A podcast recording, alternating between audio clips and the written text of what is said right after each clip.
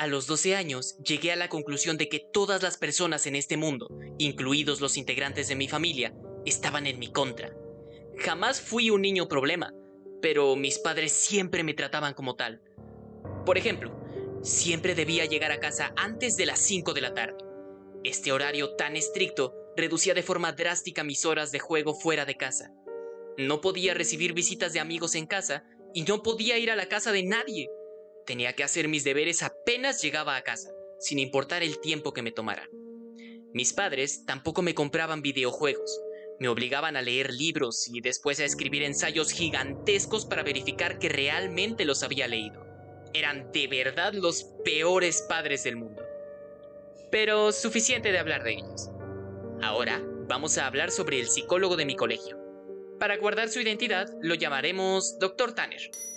Como la mayoría de los colegios particulares, el mío tenía un psicólogo disponible en horarios de clase para ayudar a los alumnos, con cualquier conflicto emocional, académico, social, de comportamiento, etc. Para ser sincero, jamás había visto a algún alumno conversar con el Dr. Tanner. Todos los días pasaba por su oficina cuando me dirigía a la cafetería, y miraba a través de la pequeña ventana de la puerta. Él siempre estaba solo, leyendo o escribiendo algunos documentos. Creo que la mayoría de los niños teníamos miedo de expresar nuestros problemas a un adulto que prácticamente era un desconocido. Y fue justo por eso que me tomó tres semanas reunir el valor suficiente para ir a su oficina. El día 2 de marzo de 1993 fue el día que decidí hablar de mis problemas con el Dr. Tanner.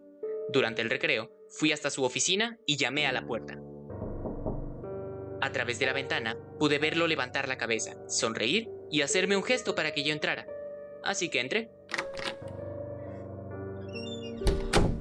Me dio la bienvenida, se presentó y me preguntó mi nombre.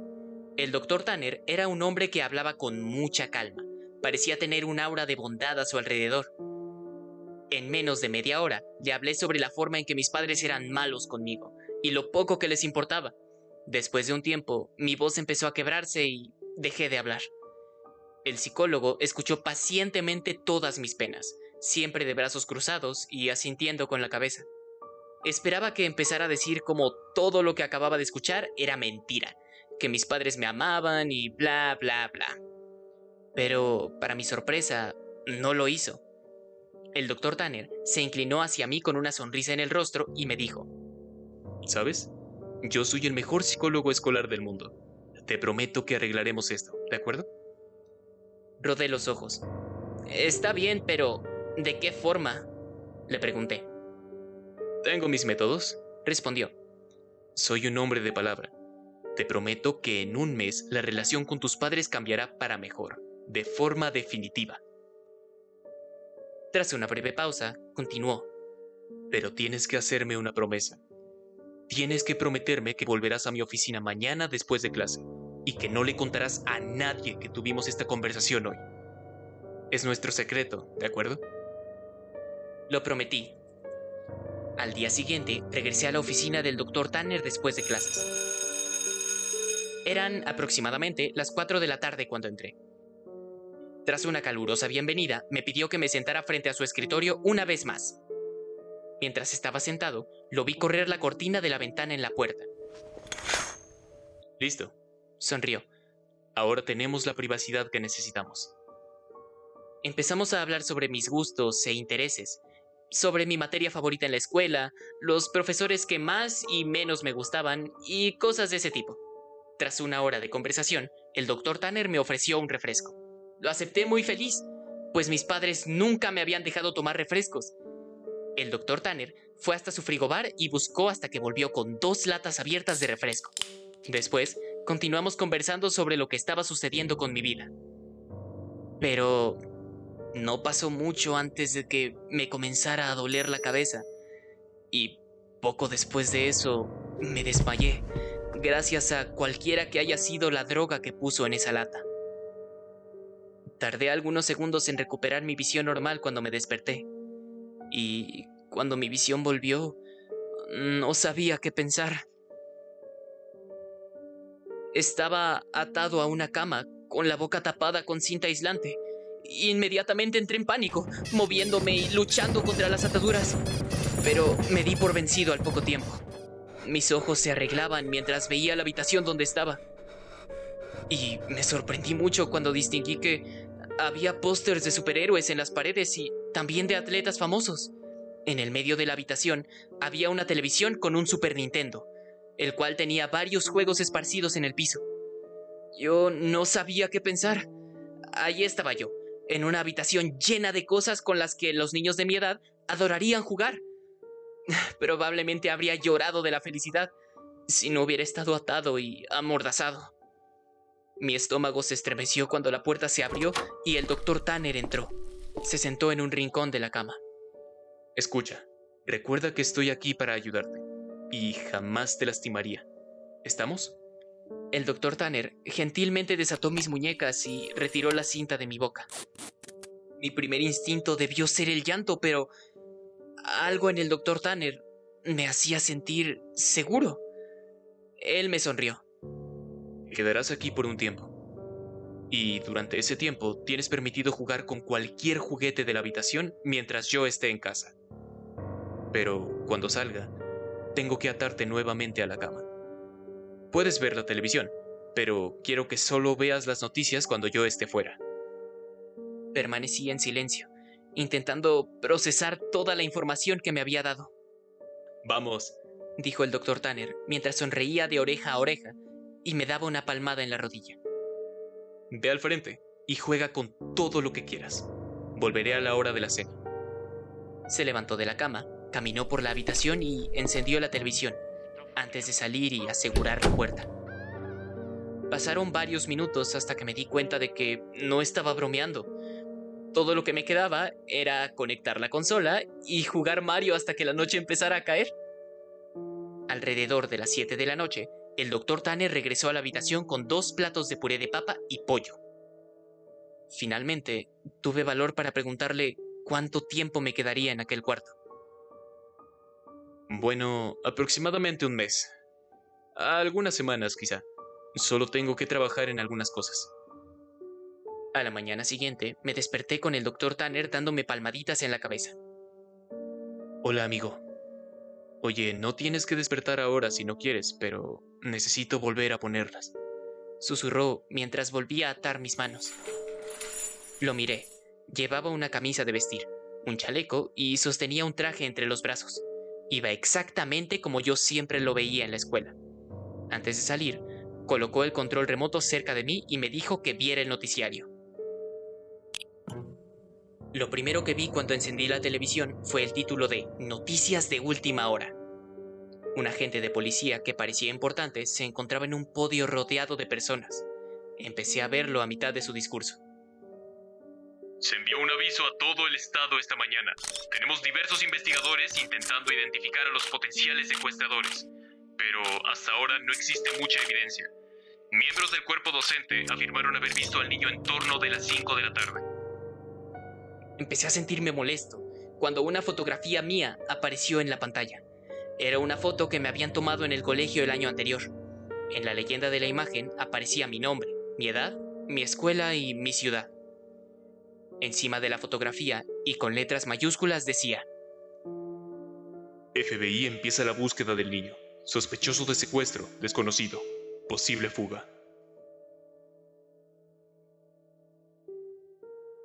La noticia siguió en vivo, y después reconocí a mi madre y a mi padre subiendo al podio.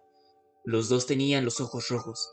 Las lágrimas recorrieron el rostro de mi madre cuando tomó el micrófono. Yo nunca había visto tanta emoción en mi madre, hasta esa vez en televisión, balbuceando frases como Por favor, devuélveme a mi bebé.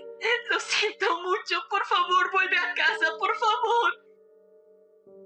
Entonces mi padre tomó el micrófono. Esperaba verlo en su típica actitud con el corazón de piedra, pero también él tenía lágrimas en los ojos. Imploró para que le devolvieran a su hijo, y después me pidió perdón. Sé que no he sido el mejor padre del mundo, pero quería estar aquí en este momento. Así que por favor, por favor, quien quiera que seas, devuélvenos a nuestro pequeño. Lo suplico. Apagué la televisión después de eso. Tenía emociones encontradas.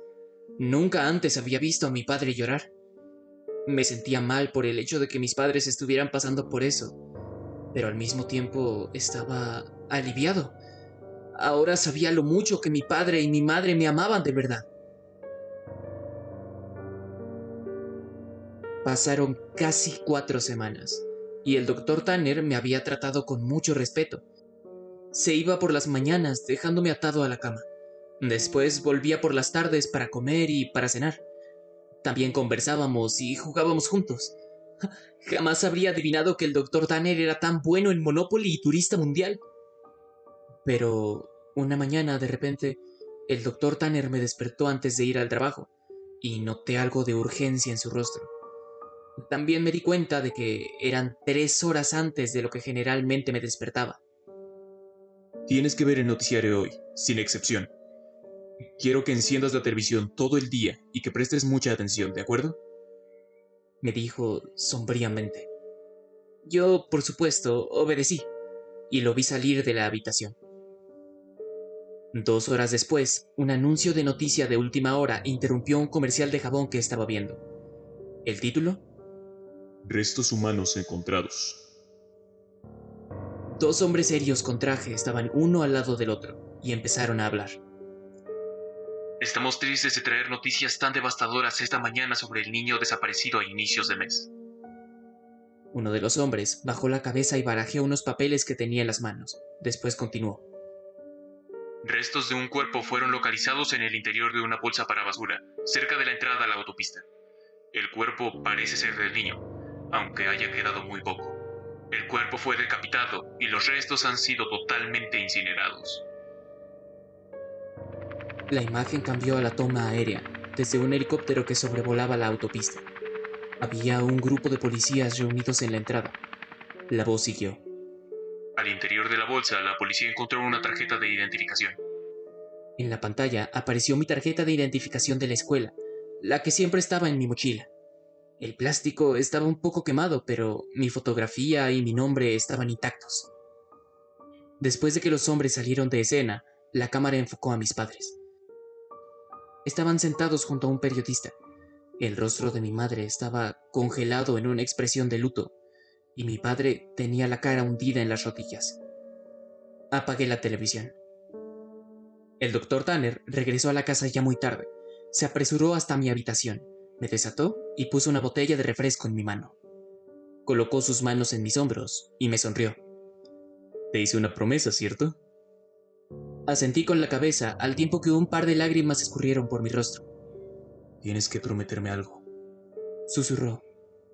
Me dijo que tomara el líquido de la botella, que este me ayudaría a dormir, y que de ahí en adelante jamás debería decirle a nadie ni siquiera que lo había conocido. Yo se lo prometí. Te dije que era el mejor psicólogo del mundo, ¿o no? Y el doctor Tanner tenía toda la razón. Desperté aquella noche tirado en el medio de un parque, mirando al cielo lleno de estrellas brillantes. Reconocí el parque de inmediato. No estaba muy lejos de casa. A unos 50 metros de allí se podía ver mi hogar. Las luces estaban apagadas, pero pude ver una silueta que estaba sentada frente a la puerta. Era papá. Me acerqué y lo llamé vacilante. Él levantó lentamente la cabeza y apenas me vio empezó a correr en mi dirección, con los brazos abiertos y gritando mi nombre. Mi madre salió de la casa violentamente al poco tiempo. El doctor Tanner tenía la razón. Las cosas cambiaron conmigo y mi familia. Mis padres sonreían con mucha más frecuencia y me trataban muy amorosamente. Esto no podría tener un final más feliz. En ocasiones veo al doctor Tanner en el colegio y conversamos en su oficina. Raramente hacemos contacto visual, a menos de que estemos solos. Pero en ocasiones, el doctor Tanner me sonríe y me guiña. Siempre mantuve mi promesa, y nunca le conté a nadie que lo conocí. Pero, aún con todo esto, siempre tendré una pregunta haciendo eco en mi cabeza. Y es, ¿a quién decapitó y arrojó en la autopista el doctor Tanner?